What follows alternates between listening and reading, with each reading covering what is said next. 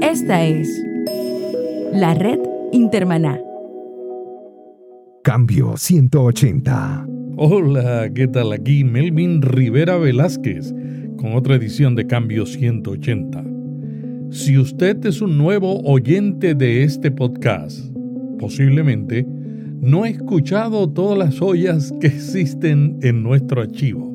En esta edición especial de Cambio 180 le voy a compartir los episodios más populares desde que comenzó este podcast en mayo de 2014 hasta el día de hoy. También, al final, vamos a incluir el audio del número 1. Comenzamos con el número 10. ¿Cómo estudiar la Biblia con provecho?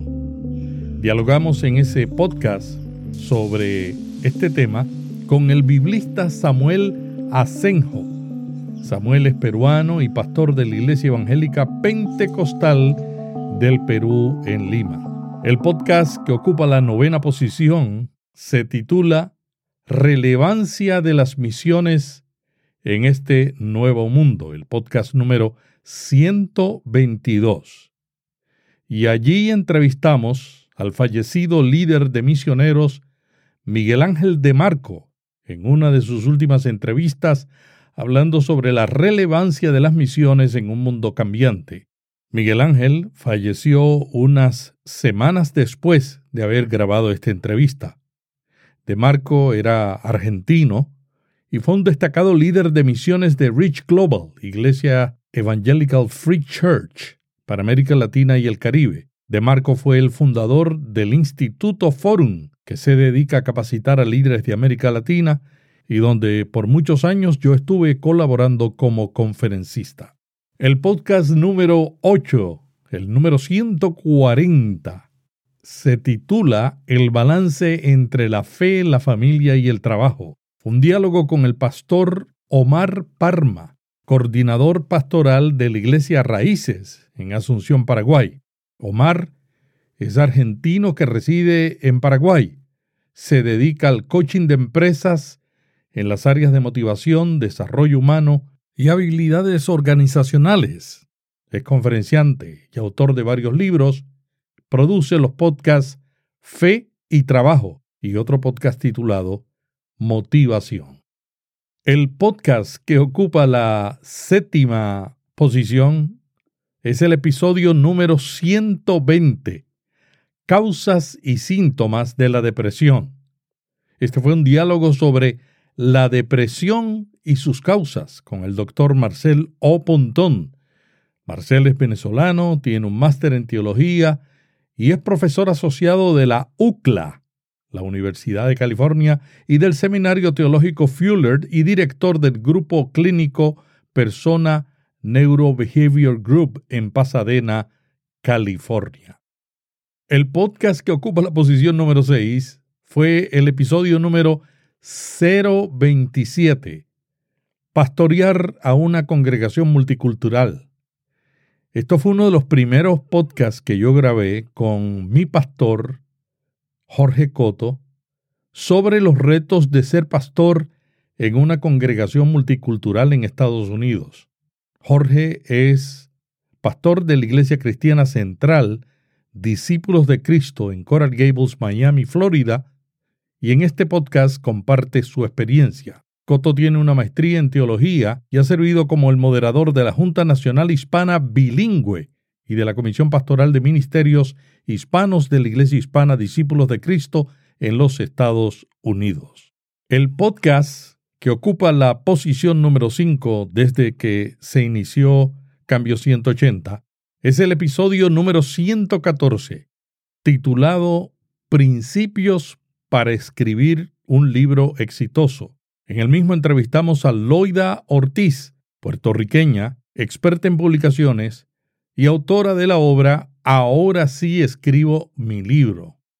En este episodio, Loida comparte consejos a escritores que quieren autopublicar su libro. Loida es cofundadora de la editorial Publicaciones Acento. El podcast que ocupa la posición número 4 es el episodio 139, titulado Pastor comparte su fe con tatuajes. Este fue uno de los podcasts más recientes que ha tenido una aceptación extraordinaria. La evangelización hoy día no consiste en una memorización de versículos bíblicos, sino en comenzar un diálogo que permita al receptor descubrir el amor de Dios. En el episodio dialogamos con el pastor luterano Martín López, puertorriqueño, que utiliza los tatuajes en su cuerpo para iniciar ese diálogo. Bueno, y ahora vamos a los tres podcasts más populares en casi tres años que lleva Cambio 180 ofreciéndose para descarga bajo demanda.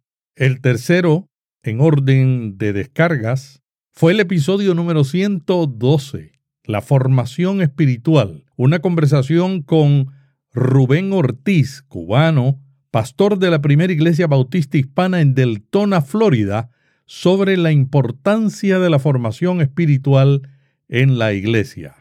El podcast que ocupa la segunda posición en descargas en Cambio 180 es el episodio 111, El futuro de la iglesia en las redes. Wolfgang Streich, comunicador paraguayo, pastor menonita con estudios en teología y una licenciatura en periodismo, analiza en ese podcast los retos de la iglesia en el área de las redes sociales. Y vamos al número uno. ¿Cuál fue el podcast que más descargas ha tenido desde que comenzamos Cambio 180? El número uno es el episodio número 110, titulado Diferencias entre las Biblias que usan católicos y evangélicos. Dialogamos en ese episodio con el pastor Dr. Marlon Winnet, pastor pentecostal, sobre los libros deuterocanónicos de la Biblia. El Dr. Winnet reside en las Antillas holandesas y es asesor de traducción de Biblia de las Sociedades Bíblicas Unidas. Marlon tiene una especialidad en el griego del Nuevo Testamento y habla otros cuatro idiomas, entre ellos el castellano, el holandés, el inglés y otros. Y sin más preámbulo, vamos a dejar con ustedes el audio de ese capítulo. Diferencias entre las Biblias que usan católicos y evangélicos con el doctor Marlon Winnet. Cambio 180. Cambio 180 es auspiciado por cristianos.com una comunidad sobre la Iglesia, la Biblia, la cultura y la vida cristiana. Cambio 180. Nos acompaña el doctor Marlon Winnet, asesor internacional de traducciones para la región de las Américas y el Caribe de las Sociedades Bíblicas Unidas, y también un experto con una especialización en el Nuevo Testamento. Marlon, ¿Dónde se origina el nombre deuterocanónicos? Bueno, digamos la nomenclatura, la denominación deuterocanónico sale del uso de la iglesia y la teología de lo que llamamos el canon. La palabra canon significa en ese sentido una lista de libros normativos que una comunidad de fe considera de ser palabra de Dios puede ser la comunidad de fe judía, las comunidades de fe cristianas. En este caso, se ha usado la palabra protocanon o canon simple para los libros que la comunidad judía comenzó a aceptar como palabras de Dios a fines del primer siglo. Los primeros cristianos son en realidad los quienes manejaron el tema de canon más que los judíos. Los judíos no usaron en primer instante la palabra canon, los padres de la iglesia comenzaron a hablar sobre cuáles libros, por ejemplo, del Nuevo Testamento en este caso, eran palabra de Dios o no, como había muchos escritos en, la época nuevo testamentaria. Habían cartas que supuestamente venían de Pablo, pero no eran de Pablo. Habían libros que, digamos, en diferentes comarcas de la cristiandad digamos, al, lado oriental del Imperio Romano, por ejemplo, aceptaban el Apocalipsis de Juan, al lado occidental no la aceptaban en primer instante porque no la conocían tan bien.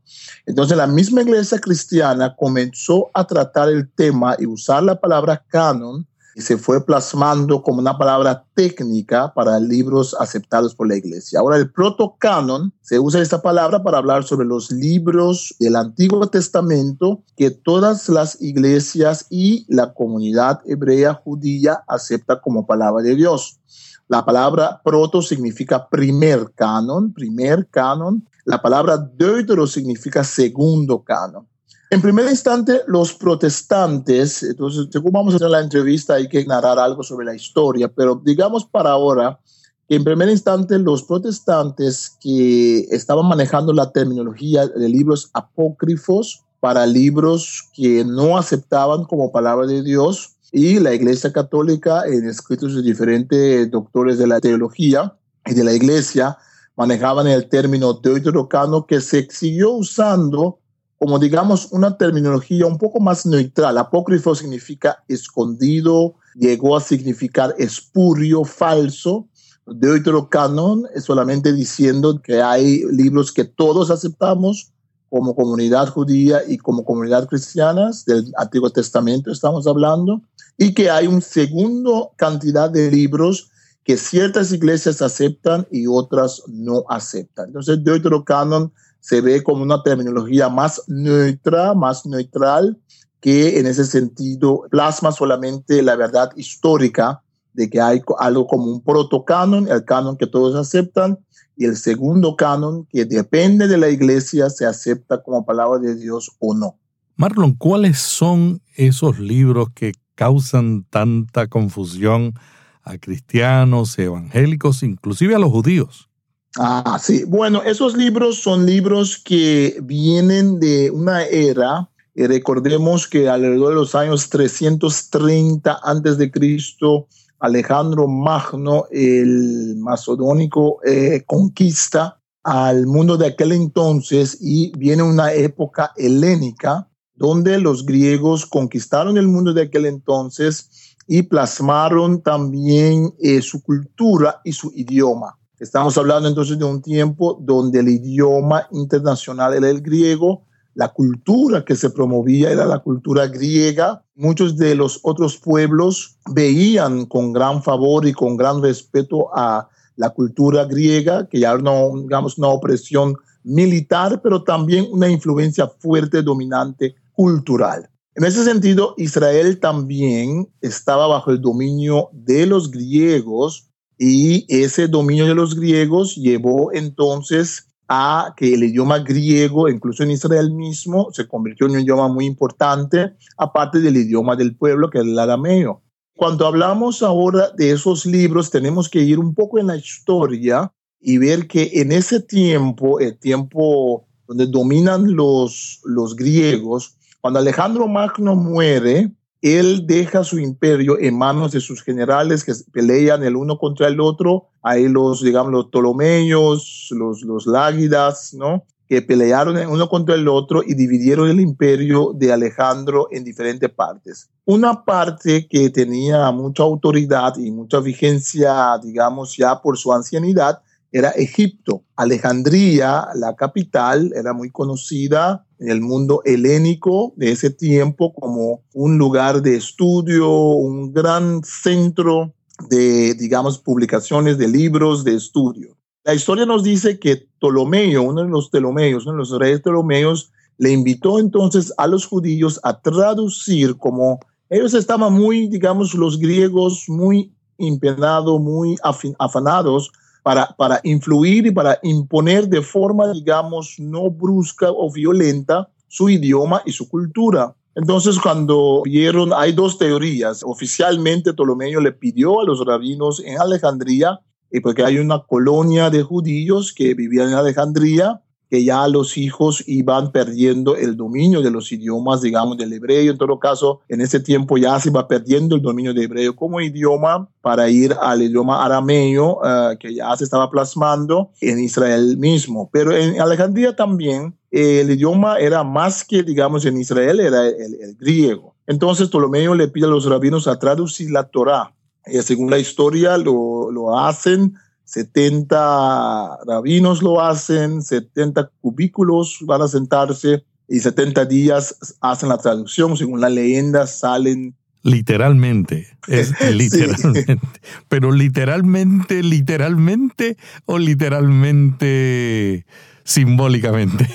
Sí, simbólicamente, porque es, 70, es una leyenda que se cuenta. Sí, sí. tenemos también el, la misma. Entonces, esa, esa Biblia, que es la Septuaginta, que es la traducción hecha por los 70 en Alejandría, 250 por ahí antes de Cristo, esa Biblia griega, que es una traducción primero de la Torah, de los primeros cinco libros, del Pentateuco, pero después fueron traduciendo, les tomó como un siglo tal vez después para seguir traduciendo todos los escritos de lo que llamamos nosotros el Antiguo Testamento. Ahora, ahí está el detalle, eh, hermano Melvin, que en ese tomo, en esa tradición de la Septuaginta de Alejandría, resulta que ellos tradujeron más libros o que añadieron más libros de lo que tenían los judíos en Palestina. Por ejemplo, Primera de Macabeo, Dos de Macabeos, que son libros que narran la historia de los macabeos que lucharon en contra del dominio griego. Hay libros como la Sirácida, donde Jesús ben Jesús hijo de Sirach,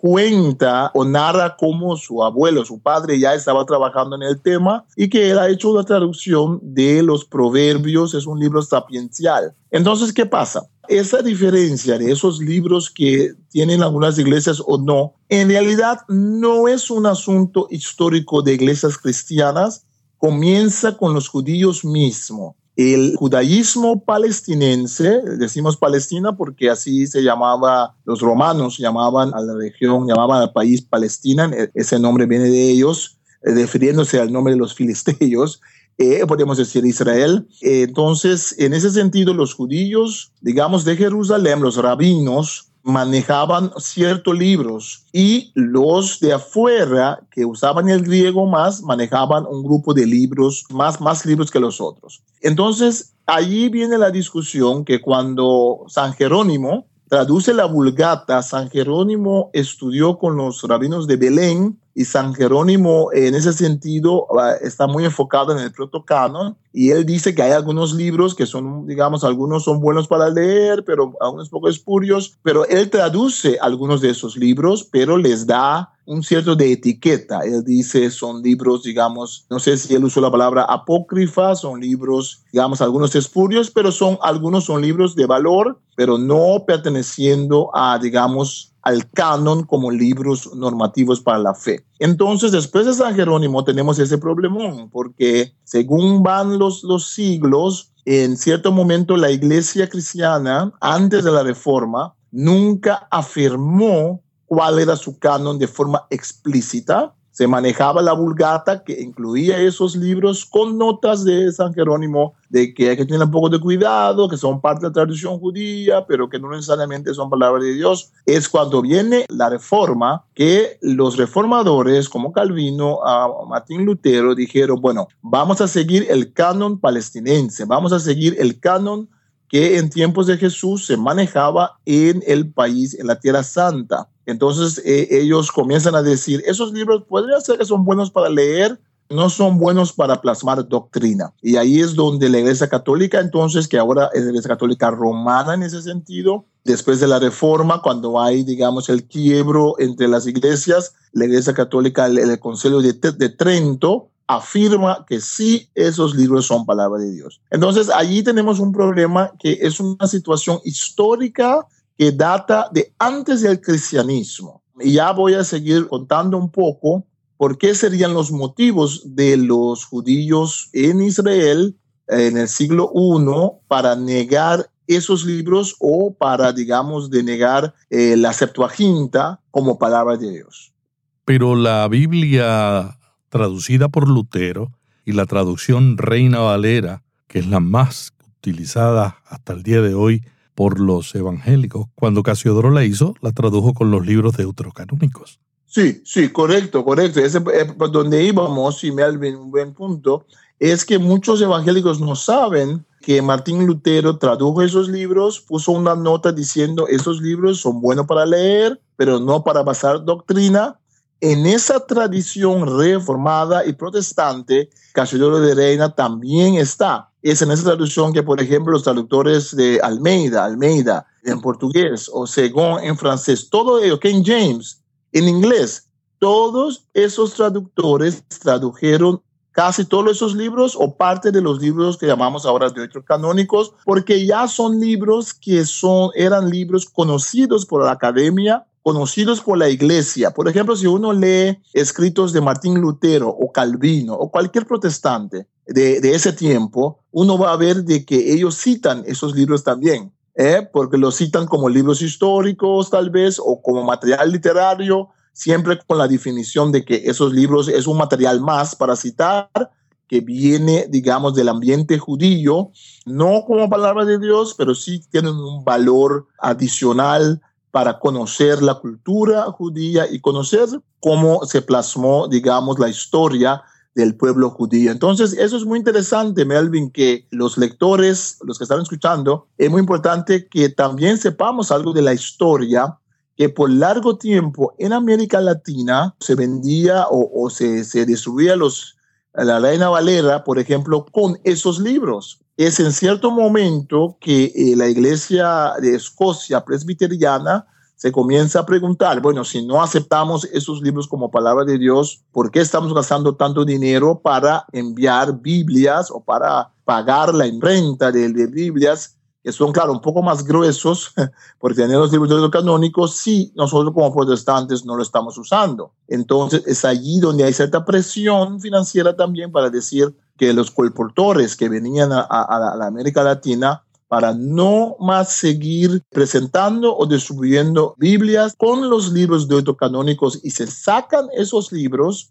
Eh, entonces, primero los protestantes lo tenían bueno para leer, pero no para basar doctrina. ¿no? King James la tenía, Reina y eso es Valera, Almeida en portugués, todos esos idiomas lo tenían. Los protestantes los tradujeron todos, pero después se saca por motivos económicos, por motivos de, de práctica, se sacan y tenemos ya la historia que estamos acostumbrados como evangélicos a no tener esos libros en nuestras Biblias. Y ahí las sociedades bíblicas tenemos mucho que ver porque los primeros colportores que llegaron a América Latina, antes que hubieran iglesias evangélicas, fueron los colportores de las sociedades bíblicas británica, escocesa, la sociedad bíblica americana.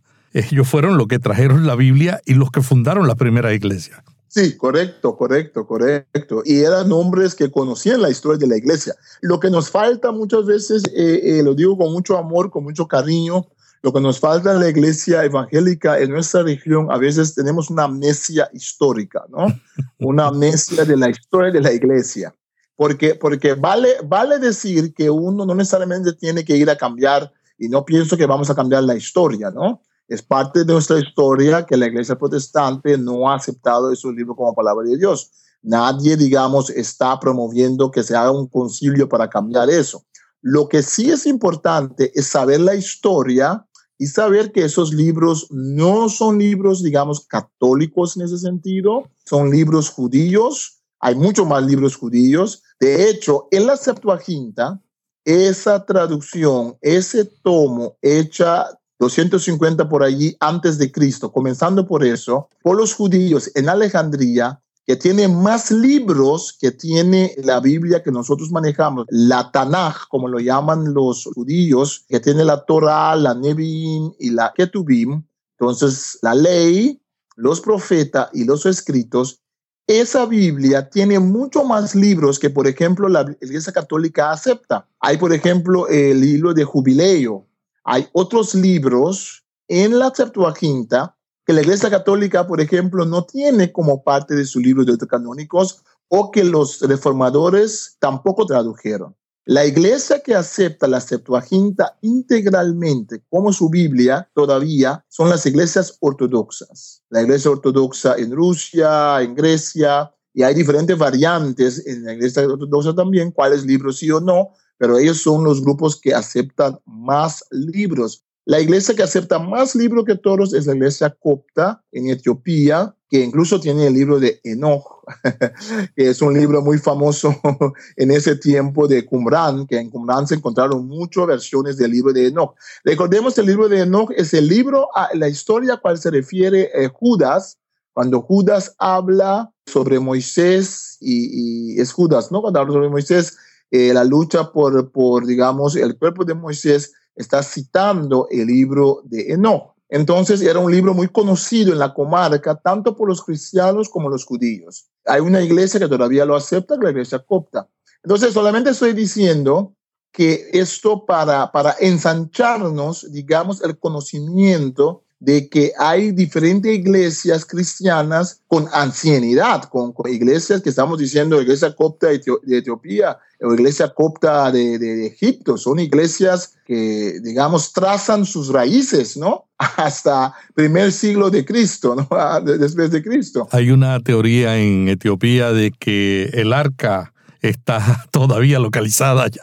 Sí, sí, sí, sí, sí, no, tienen sus raíces profundos y tienen diferentes canones. Entonces, para la Iglesia Evangélica de América Latina, no vamos a cambiar nuestra postura en ese sentido, no es necesario tampoco. Lo que vale es reconocer de que hay la Septuaginta, Reconocer que esos libros que están allí nos pueden ayudar a entender mejor el idioma griego que se usaba, por ejemplo, en la Septuaginta o incluso en el Nuevo Testamento, nos puede ayudar a conocer la cultura, la historia. No podemos entender el Nuevo Testamento bien si no entendemos la historia de los macabeos, porque ahí hay alusiones. Hay una fiesta, la fiesta de dedicación del templo. Esa fiesta pienso que se menciona en Juan 10, podría ser, y esa fiesta no aparece en el protocanon, no aparece en, la Torá, en el Pentateuco. Esa fiesta viene cuando los macabeos echan afuera a los griegos y tienen que rededicar el templo. Y vemos que desde ese momento comienzan a celebrar la fiesta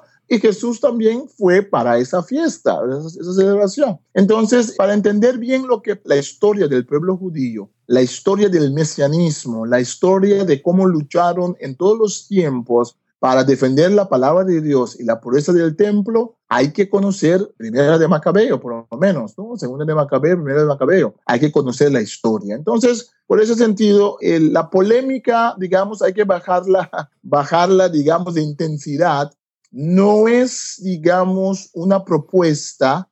Las sociedades bíblicas respetan a todas las iglesias, servimos a todas las iglesias y ahora estamos presentando, bueno, ya desde algunas décadas, ¿no? Estamos presentando el texto de la Biblia con los libros canónicos para los hermanos católicos que aceptan esos libros como palabra de Dios. Algunos, muchos protestantes también los, los, los leen no como palabra de Dios, pero para su conocimiento y su edificación. Entonces queda claro de que la Iglesia Católica no añadió libros.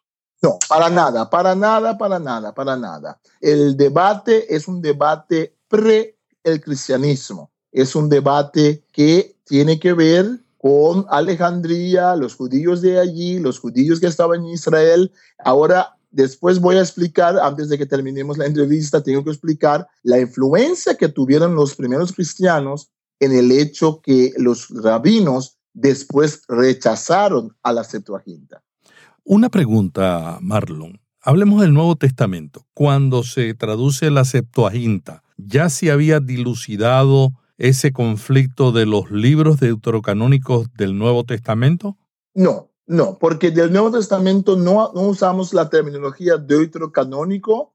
El Nuevo Testamento viene después. Recordemos que eh, la Septuaginta fue traducida siglo 2, 3 antes de Cristo, ¿no? Pero hubo dudas con algunos libros del Nuevo Testamento como Hebreo, Santiago. Después, sí, sí. Después, cuando la primera iglesia comienza a hablar sobre sus libros y salen versiones, digamos, un poco chimbos, como decimos, pocos, digamos, espurios, que habían cartas de Pablo que no eran cartas de Pablo, salen evangelios extras, evangelio de Tomás, evangelios agnósticos, entonces la iglesia comienza a plasmar. En esa discusión y hay concilios donde la iglesia, los, padres de la iglesia se pusieron a sentar y tomaron nota de que hay, por ejemplo, la carta de Santiago, que es una carta que no conocían en ciertas regiones del cristianismo. El libro de Apocalipsis, el libro de Hebreos. Entonces había cierta diferencia y habían otros libros como el Pastor de Hermes, que algunos sí aceptaban como palabra de Dios, que no llegaron a ser aceptados por toda la iglesia.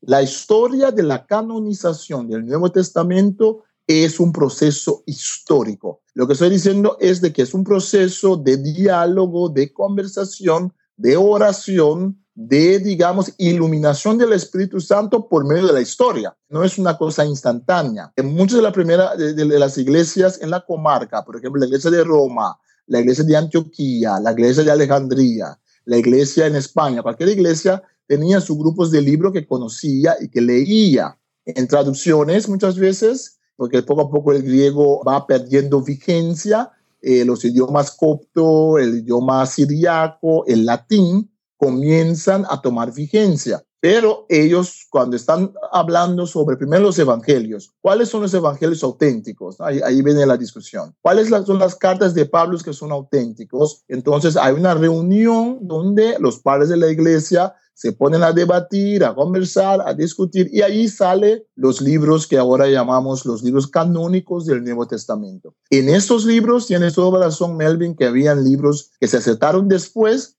que algunos no querían aceptar como Santiago, como Hebreos. La epístola de Judas. La, epístola de Judas, como Apocalipsis. Entonces hay una lista ahí de libros. Pero después eso quedó clarito de que todos aceptaron cierto libro. Y hay que decir, habían libros que algunos sí aceptaban y otros no, y esos libros nunca llegaron a ser parte ah, del Nuevo Testamento. Pastor de Hermes es un buen ejemplo. Hay también allí una carta de, pienso que era de Clemencio o algo así, una carta también, otras cartas que la gente quería aceptar, que no llegaron a ser parte de la Biblia.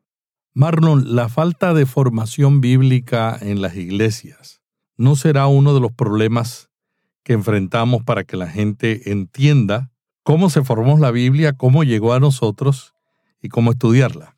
Sí, eso, eso es la falta de formación bíblica, pero es también la falta de formación de historia de la transmisión de la Biblia. Entonces, una cosa es estudiar la Biblia, leer la Biblia, que, que es lo primero, lo más importante es eso. Claro, pero si eh, no sabemos, si no sabemos cómo llegó a nosotros, porque ese es el problema. Hay muchos creyentes que piensan que existe un original de la Biblia y que ahí que fue Dios nos envió la palabra de Dios de la A a la Z y que no fue un proceso. Ellos no entienden que no hay originales y que fue un proceso. Sí, ese, es el problema, ese es el problema, que entonces conocemos, indagamos la Biblia, pero no indagamos la historia, la parte histórica. Y como tú dices, Melvin, hay muchos hermanos que piensan que tenemos los originales no la tenemos, lo que tenemos son copias de copias de copias. Hay que decir, hay que decir inmediatamente que eso concuerda mucho con la forma en la cual Dios siempre se ha develado. Es por medio de la historia, por medio de los seres humanos. Jesús viene al mundo, no viene como en la mitología griega, los dioses bajan del cielo, ¿no? A capa y espada y, llegamos con todo el vestimiento divino. en el caso de Jesús, Jesús viene, nace como un ser humano, nace y como los seres humanos, los seres humanos nacen. Entonces tenemos que tomar eso como analogía. La Biblia también, ¿qué es la Biblia? La Biblia es palabra de Dios, pero ¿cómo nos viene la Biblia? Nos viene por medio de una historia de composición una historia de nadación, una historia oral muchas veces primero, una historia de comunidades de fe, de personas individuales que juntos plasmaron los textos. Y, por ejemplo, tomemos lo que dice Lucas, ¿no? Lucas dice en Lucas 1, 1 hasta 4, distinguido Teófilo, muchos han tratado de escribir sobre las cosas que han acontecido entre nosotros, pero yo, después de haber investigado todo, ¿eh? cuidadosamente, he decidido de escribirlo en orden, dice él. Entonces, Lucas mismo, el santo escritor, nos está diciendo de que él ha hecho un trabajo de historiador, un trabajo de compilación, un trabajo de editación, un trabajo de, digamos, tomar los textos o las historias y plasmarlos, como él dice, en orden. ¿Cuál orden? Todavía se discute, porque él tiene su orden teológico también, ¿no? lo que quiere plasmar. Esas cosas no van en contra de la fe cristiana. El problema no es la fe cristiana, el problema es la forma en la cual muchos de nosotros hemos eh, llegado a la fe y hemos tenido la enseñanza sobre la Biblia. Digamos que si no nos han enseñado una forma errónea, la falta de información nos ha llevado a sacar conclusiones erróneas y cuando decimos se nos sacude el piso porque no sabíamos tal y tal, Dios no se sacude. Lo que, está, lo que estamos sacudiendo en realidad cuando oímos algo de la historia de la Biblia, de la historia de la composición, es nuestras falacias, nuestros pensamientos erróneos en cuanto a la composición. Tomemos nota de que muchos de los padres de la iglesia, o todos los padres de la iglesia de ese tiempo, siglo II hasta siglo IV, tomemos en cuenta que los reformadores, los grandes hombres de fe, como Wycliffe o como, como los grandes eh, predicadores después, los puritanos, muchos de ellos eran estudiosos académicos de la Biblia y sabían del problema, sabían de la discusión, sabían de lo que, lo que estaba en juego, pero sí mantuvieron su fe en Dios. Ahí es por donde vamos a América Latina, pienso yo. Vamos más y más creciendo en nuestro conocimiento del trasfondo, de la composición, de la historia de transmisión de la Biblia, sin perder nuestra fe, pero tomando la historia, respetando esa historia y dando, digamos, con contundencia, dando testimonio de que sí, es de esa forma que Dios se ha revelado a nosotros. Marlon Winnet, muchas gracias por este diálogo sobre los libros deuterocanónicos de la Biblia. Siempre las conversaciones contigo son una delicia donde todos aprendemos. El doctor Marlon Winnet es de las Antillas Holandesas, pastor, consultor de traducciones de las Sociedades Bíblicas Unidas. La semana que viene continuaremos con un diálogo sobre temas de interés para pastores y líderes. Hasta aquí Cambio 180. Cada semana, Melvin Rivera Velázquez dialoga con destacados invitados sobre temas de interés para pastores y líderes. Cambio 180 le ayuda a mantenerse relevante en un mundo cambiante. Si este podcast le gustó, vaya a iTunes y suscríbase para recibirlo automáticamente lo publiquemos. También déjenos ahí una valorización y comentario. Para más artículos sobre estos temas, visite cambio180.com. Cambio 180. ¿Cómo mantenerse relevante en un mundo diferente?